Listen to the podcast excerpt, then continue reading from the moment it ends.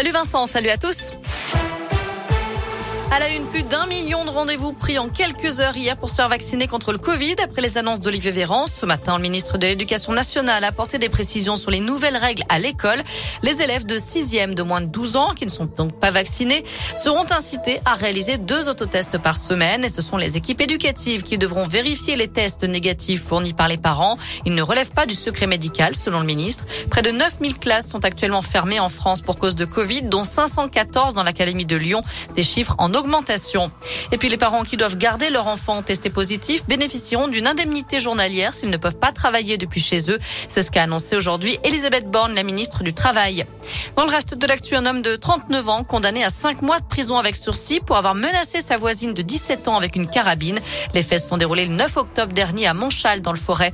La jeune fille était en train de récupérer son poney qui venait de s'échapper. Il broutait dans le pré de cet individu. Le trentenaire serait alors parti chercher son arme. D'après le progrès, il aurait concédé lors de sa première audition que c'était euh, pour intimider la gamine, je cite. Le mis en cause a également été condamné à une obligation de soins. Il a interdiction d'entrer en contact avec la victime et devra par ailleurs lui verser 1800 euros de dommages et intérêts.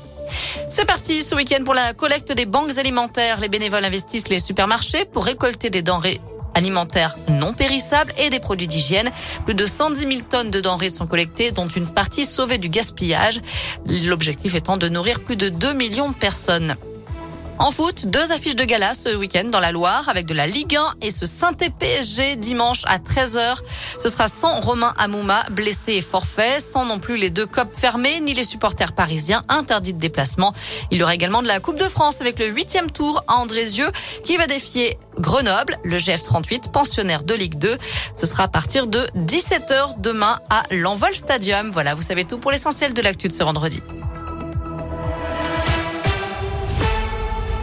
Merci beaucoup Naïm.